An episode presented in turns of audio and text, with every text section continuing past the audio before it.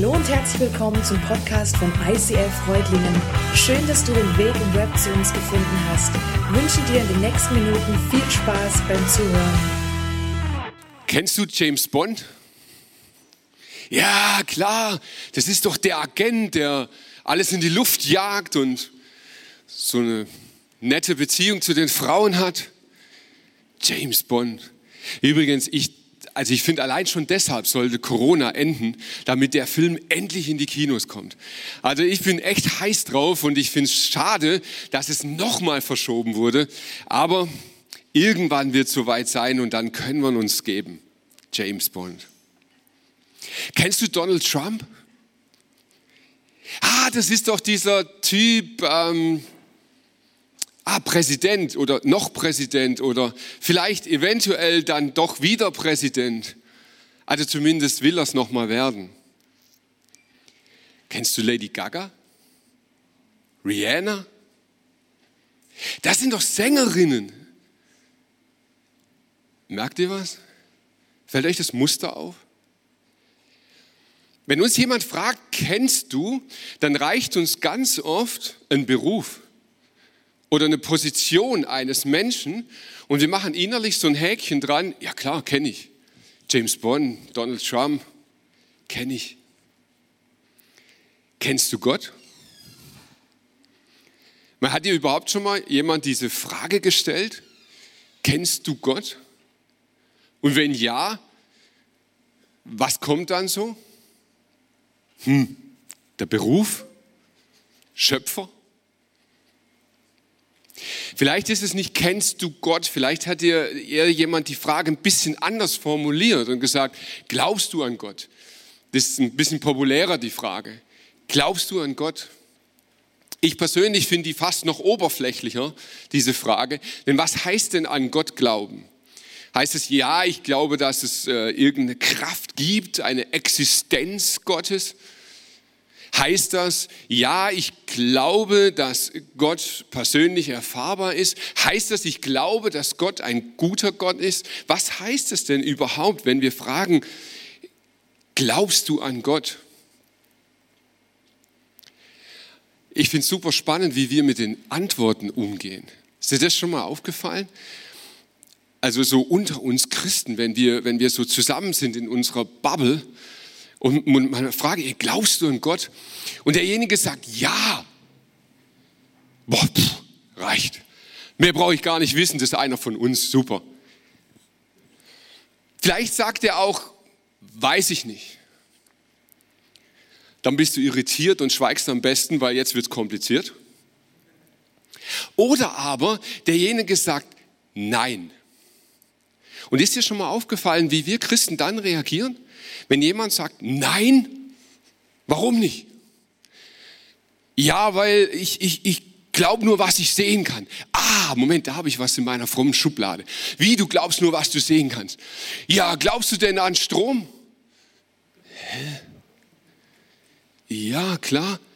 Ja, guck, den kannst du auch nicht sehen. Bäm! Tschakka. Und dann fühlen wir uns super schlau und dann denken wir, so, jawohl, dem Atheist haben wir es jetzt mal richtig gegeben. Und von nun an wird der gläubig sein. Aber wisst ihr was? Es gibt so einen ganz kleinen Unterschied. Habt ihr schon mal in eine Steckdose gefasst? Ja, so richtig reingefasst? Dann seht ihr vielleicht so aus wie auf dem Bild. Wenn du in eine Steckdose fasst, hat es Konsequenzen. Und danach wirst du sagen, du glaubst nicht nur an die Existenz von Strom, Du kennst Strom. Du hast ihn erfahren, du hast ihn gefühlt. Und das Problem ist, dass wir so ganz, ganz selten diese Gottessteckdosen rumliegen haben. Du kannst nicht einfach zu jemand sagen, so jetzt fasst du mal in diese Gottessteckdose und danach hast du ihn gespürt, danach weißt du, puff.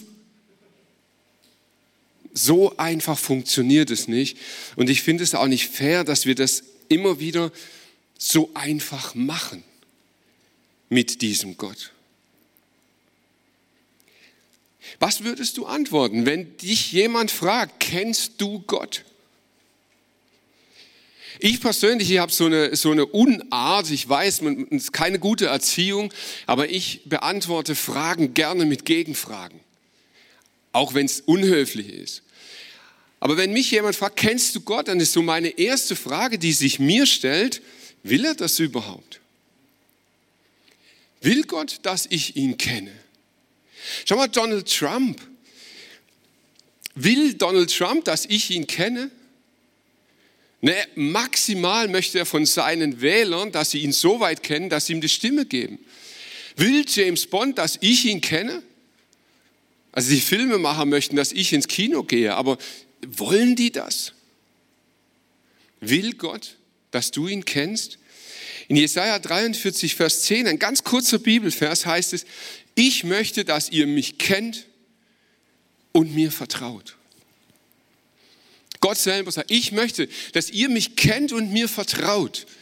Und damit meint Gott nicht, ich, ich möchte, dass ihr mich so weit kennt, dass ihr an meine Existenz glaubt. Im zweiten Teil der Bibel gibt es mal eine Stelle, da, da geht es um Dämonen. Und da sagt Jesus, wisst ihr was, sogar die Dämonen wissen, dass ich existiere und sie zittern. Es geht nicht um die Frage, existiert Gott? wenn er sagt, er möchte, dass du ihn kennst. Und es geht ihm auch nicht um seinen Beruf. Wir sagen so oft, ja, der Schöpfer Gott. Ja, der hat was gemacht, der hat was kreiert. Aber Gott möchte nicht, dass wir ihn reduzieren auf das, was er mal getan hat. Er möchte, dass wir ihn kennen und ihm vertrauen. Und ich finde, das ist ganz schön viel verlangt. Wir tun oft so ganz selbstverständlich, ja, du musst an Gott glauben und ihm vertrauen. Das ist der gute Vater. Und dann benutzen wir Bilder und Worte und gehen davon aus, dass die so positiv sind, dass wir den anderen schon überzeugen. Aber wisst ihr was? Manche Menschen haben überhaupt kein positives Vaterbild. Manche Menschen können nicht einfach an etwas, was sie nie erfahren, nie gesehen haben und auch nie in die Steckdose gefasst haben, sagen, ja klar, das glaube ich jetzt einfach. Wie kann das funktionieren? Gott kennen und ihm vertrauen. Und ich möchte beginnen mit diesem Kennen. Wann würdest du sagen, dass du jemand kennst? Wenn du ihn einmal gesehen hast?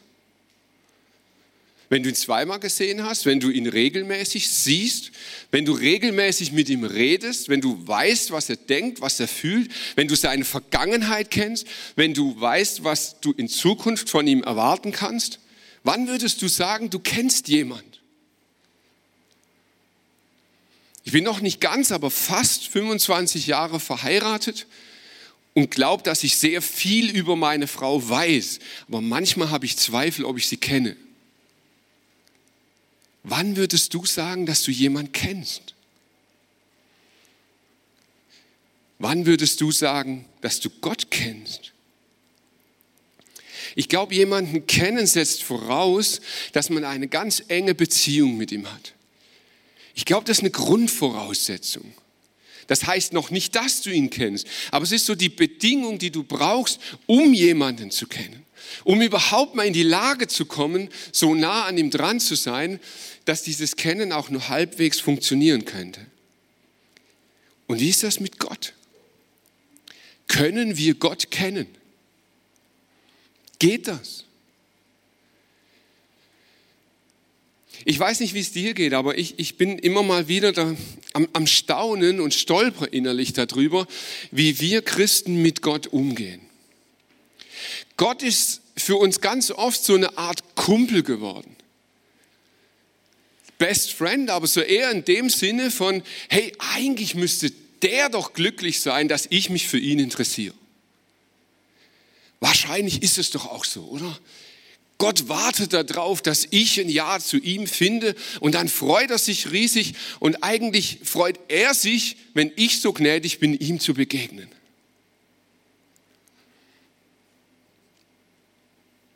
Aber wie beschreibt die Bibel Gott? Wie ist er wirklich? Wird das diesem Gott gerecht? Die Bibel sagt, Gott ist heilig. Gott ist heilig. Gott ist heilig. Kannst du damit was anfangen?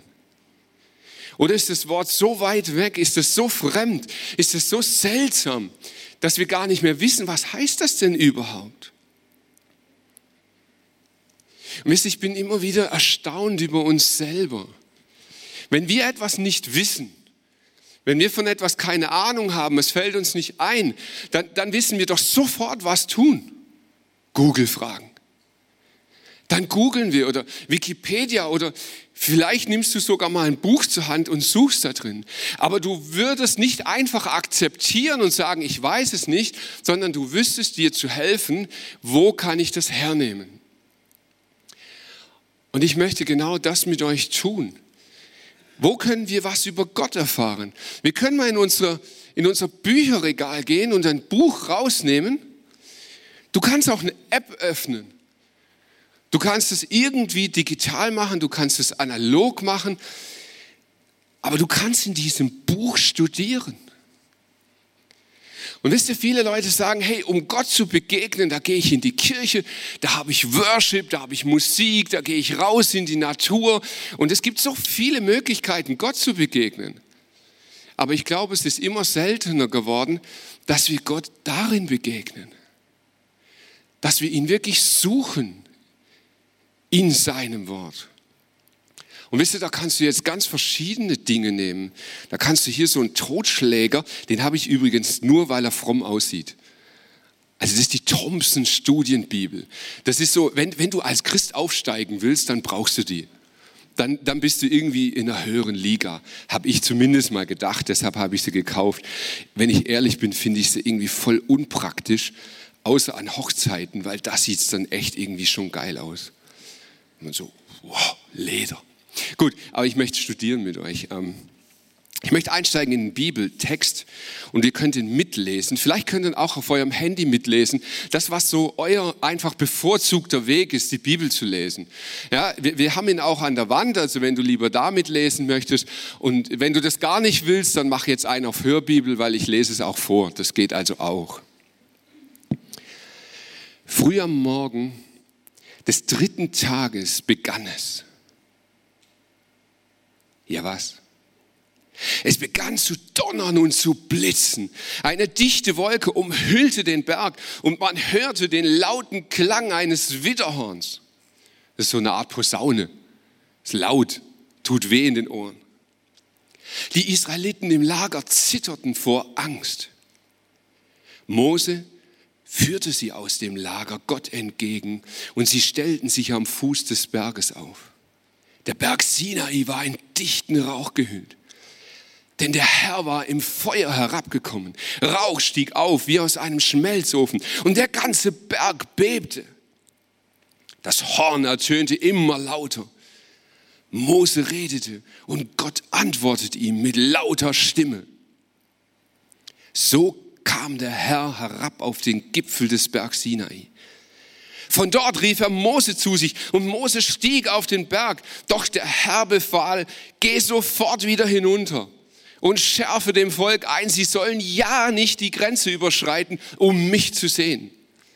Wenn sie es trotzdem tun, werden viele von ihnen sterben. Auch die Priester sollen sich reinigen, bevor sie sich mir nähern, sonst ist ihr Leben in Gefahr. Mose erwiderte, das Volk kann gar nicht auf den Berg Sinai steigen. Du hast uns doch schon gewarnt und befohlen, eine Grenze um den Berg zu ziehen, weil er heilig ist. Weil er heilig ist.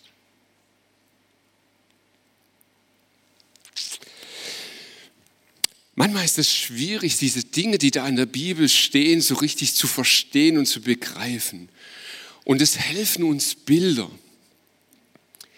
Was ist heilig? Das ist ein Thron. Da sitzen Könige drauf, Regierungschefs. Und wisst ihr, das Wort heilig, das versteht man am besten räumlich. Heilig ist alles das, was ihr hier jetzt schwarz seht. Da ist eine Linie drumherum gezogen, ein Kreis drumherum gezogen. Und das da drinnen, das ist heilig. Und wenn du das anfasst, stirbst du. Wenn du deinen Fuß da drauf setzt, dann stirbst du. Und wenn du auf diese wahnsinnige Idee kommst, du könntest das Ding doch selber besteigen, dann stirbst du. Das ist heilig. Und das davor, das nennt man profan. Alles, was davor liegt, ist profan und da kannst du leben, da kannst du sein, nur du bist nicht heilig. Und das da oben ist heilig und du bist es nicht. Und merkt ihr was? Das hat eine Bedeutung. Da ist eine Trennung da. Heilig ist heilig und das ist Gott. Und ich weiß nicht, ob dir das bewusst ist, wenn du betest, wenn du über Gott redest, wenn du über deinen Glauben redest, wenn du über deine Glaubensgeschwister redest, wenn du mit ihm redest, wenn du betest und, und zu Gott kommst, ist dir bewusst, dass der heilig ist? Du kannst nicht einfach da hingehen und sagen, hey Kumpel, hallo, heute bin ich mal da. Rutsch mal ein bisschen auf dem Thron. Gott sagt, nein, nein, nein, nein, ich bin heilig. Und wisst ihr was? Ich wünschte mir, dass uns das öfter mal in Ehrfurcht bringt. Dass wir das wirklich wieder aufsaugen und sagen, Gott, du bist heilig. Ja, du bist es, du bist abgesondert, Gott. Ich bin's nicht, du bist es. Als eine innere Haltung gegenüber Gott. Zu sagen, Gott, du bist heilig. Und das hat was damit zu tun, dass wir Gott kennen. Gott kennen heißt, ich verstehe, Gott ist heilig. Aber Gott möchte, dass wir ihn kennen und ihm vertrauen. Und wie soll denn das bitte schön funktionieren? Wie soll ich dem vertrauen, wenn ich ihm begegne, muss ich sterben? Wie soll ich dem vertrauen? Das kann Angst auslösen. Gott, wenn, wenn du so heilig bist und mich beobachtest den lieben langen Tag, hey, ständig müsste ich sterben. Ständig müsste ich draufgehen. Aber Gott sagt, ich will, dass ihr mich kennt und mir vertraut. Und wie soll das gehen? Wie kann man Gott vertrauen? Und wisst ihr, auch hier wünsche ich mir, dass wir, dass wir uns irgendwie langsam mal ein bisschen weiterentwickeln. Wir sind zu einer Art von Christenheit geworden.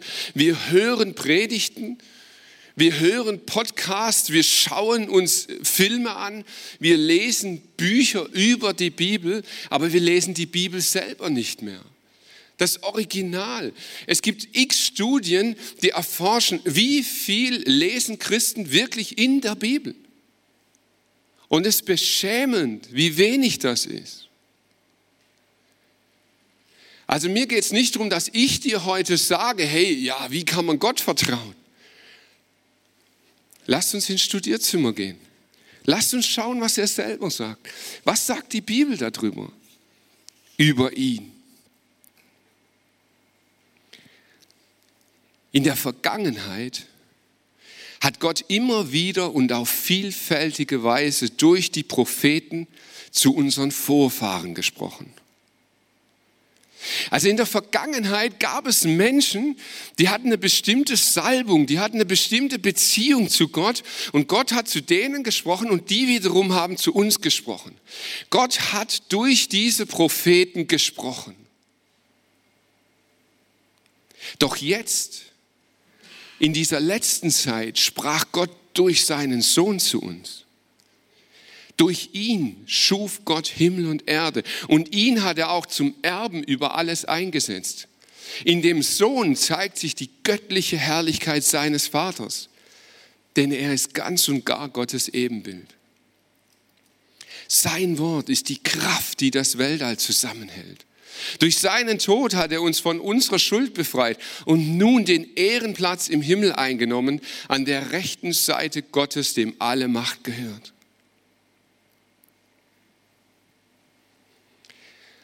Wenn wir dieses Buch hier wirklich studieren, wenn wir darin wirklich eintauchen, dann erfahren wir etwas über Gott. Gott hat gesagt, der Mensch hat sich selber entfernt von ihm. Der Mensch hat sich selber entschieden, ohne Gott zu sein. Der Mensch hat sich entschieden, den Thron selbst zu besteigen. Und das hatte zur Folge, dass wir nicht mehr direkt zu Gott kommen können. Aber Gott wollte nicht auf dich und mich verzichten. Gott wollte nicht alleine auf diesem Thron sitzen und sagen, naja, der Rest ist halt irgendwo anders. Und deshalb fragte Gott seinen Sohn Jesus, der schon vor dieser Erde existiert hat. Er ging zu seinem Sohn und er fragte ihn, hey, bist du bereit, Mensch zu werden? Bist du bereit, zu den Menschen runterzugehen? Und Jesus sagt, ja, ich mache es. Hey, mal, bist du dir bewusst, was das heißt? Also du wirst selber ein Mensch werden. Du wirst selber so ein kleiner Windelkacker und zu 100% abhängig sein von deinen Eltern. Ups. Du wirst auf diese Erde runtergehen und du wirst erleben, was es bedeutet, Mensch zu sein. Du wirst erleben, was es heißt, wenn Menschen dich mögen, wenn sie begeistert von dir sind. Aber du wirst auch erleben, was es heißt, wenn Menschen dich hassen und dich umbringen. Und Jesus war trotzdem bereit. Jesus kam trotzdem hier auf die Erde und ist genau diesen Weg gegangen. Warum? Weil wir den Vater nicht mehr kannten. Weil wir dem Vater nicht mehr vertrauten, weil wir nicht wussten, wer ist das überhaupt? Und Jesus kam auf diese Erde, um uns diesen Vater zu zeigen. Und dann starb er und dann passierte etwas völlig Verrücktes. Durch sein Blut sind wir heilig geworden. Durch sein Blut, wenn wir das annehmen, wenn wir quasi darin sinnbildlich baden, werden wir heilig. Und der Zugang zum Thron ist wieder frei. Und auf diesem Thron werden wir ihn wiederfinden. Von dem Sohn aber heißt es, deine Herrschaft, o oh Gott, bleibt immer und ewig bestehen. In deinem Reich herrscht vollkommene Gerechtigkeit, denn du liebst das Recht und hast das Unrecht. Darum hat dich dein Gott als Herrscher eingesetzt und mehr als alle anderen mit Freude beschenkt. Dieser Thron ist nicht leer im Himmel. Jesus sitzt darauf. Jesus hat diesen Thron eingenommen. Und er sagt, hey, wenn, wenn du in deinem Leben das annimmst, wenn du mein Blut annimmst, das für dich gegeben ist, dann ist der Weg frei, dann darfst du kommen. Dann darfst du ins Heilige. Und das ist eine sensationelle Botschaft. Aber es ist nur die Hälfte der Botschaft. Wir denken, wow, jetzt bin ich im Heiligen. Ja, tschakka, jetzt ist der Thron frei für mich. Und wisst ihr was? Jesus ist so crazy, der lässt das sogar zu. Der lässt das zu, weil er das Heilige für dich freigemacht hat. Du darfst da rein, aber er ist nicht weg. Jesus bleibt der Chef auf diesem Thron für immer und ewig. Warum wurde der Hebräerbrief geschrieben? Es war eine mega unruhige Zeit. Die Römer wüteten. Krankheiten hatten sich breit gemacht. Politische Unruhe, politische Unsicherheit. Die Leute wussten nicht, was morgen gilt. Selbst wenn sie heute ihr Recht kannten, wussten sie nicht, was morgen kommt. In der Gemeinde machten sich Menschen breit mit Irrlehren. Die haben die verrücktesten Dinge verbreitet. Verschwörungstheorien über Menschen, über Jesus, über Gott. Und der Schreiber des Hebräerbriefs erkannte seine Zeit. Und er sagte, hey, auf uns wird eine, eine riesige Verfolgung zukommen. Die Römer werden jeden umbringen, sie werden jeden verfolgen, der sich zu diesem Jesus bekennt. Und er merkte, wenn er die Gemeinde so lässt, wie sie ist, dann wird sie diese Bedrohung nicht überleben. Dann werden sie sich von Jesus lossagen. Dann werden sie anderen Göttern nachhängen. Dann werden sie alles tun, aber nicht bei Jesus bleiben. Und deshalb schrieb er den Hebräerbrief. Der Hebräerbrief ist der Versuch, Jesus auf seinem Thron zu beschreiben. In einer Sprache mit Bildern seiner Zeit damals. Der Autor verwendete Bilder, die die Menschen verstanden haben. In der Vorbereitung habe ich mich gefragt, hey, wenn wir einen Thron nehmen und vom König reden, ganz ehrlich, wer versteht das noch? Wer weiß denn heute noch, was ein König ist? Ich habe mich gefragt, was war es, was die Leute damals verstanden haben, wenn der Schreiber des Hebräerbriefs Jesus auf den Thron setzt. Und ich glaube, im Wesentlichen waren es zwei Dinge, die die Zuhörer sofort kapiert haben. Das erste, der, der auf dem Thron sitzt, hat das Recht, über alles zu entscheiden. Der, der auf dem Thron sitzt, darf entscheiden, was richtig und falsch ist. Der darf entscheiden, was fromm ist und was nicht fromm ist. Der darf entscheiden, was in meinem Leben geht und was nicht geht. Der auf dem Thron sitzt, hat das Recht dazu. Und das Zweite, was sie verstanden haben, der, der auf dem Thron sitzt, wird mir Rettung bringen.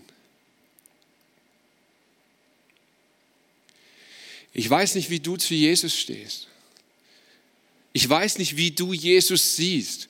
Aber wenn du Zweifel hast, dann kannst du dich diese zwei Dinge einfach mal selber fragen. Vielleicht in der kommenden Woche mal einen stillen Moment nehmen. Frag dich doch einfach mal, hey, wer hat in meinem Leben das Recht, über Dinge zu entscheiden? Ich selber? Bin ich es, der sich auf den Thron setzt? Sind es meine Gefühle? Es fühlt sich richtig an, deshalb muss es richtig sein. Sind es meine Freunde? Ist es meine Landesregierung? Ist es meine Kirche, mein Pastor? Wer entscheidet in deinem Leben, was recht ist? Und die zweite Frage, von was versprichst du dir Rettung? Auf was setzt du deine ganze Hoffnung? Auf die Corona-Warn-App? Auf die Maske? Auf deine Lebensversicherung? Auf deinen Job? Auf deine Freunde? Auf deinen Partner? Auf dein Zuhause? Auf deine Kirche?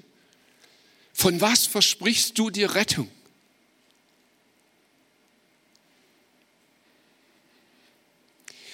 Der Autor des Hebräerbriefs wusste, wenn er die Leute das fragt, müssen sie in sich gehen und nachdenken. Und genau das möchten wir in dieser Serie tun. Gott möchte, dass wir ihn kennen und ihm vertrauen. Deshalb hat er Jesus Christus seinen Sohn gesandt, damit alle, die an ihn glauben, nicht verloren werden, sondern ewiges Leben haben. Amen.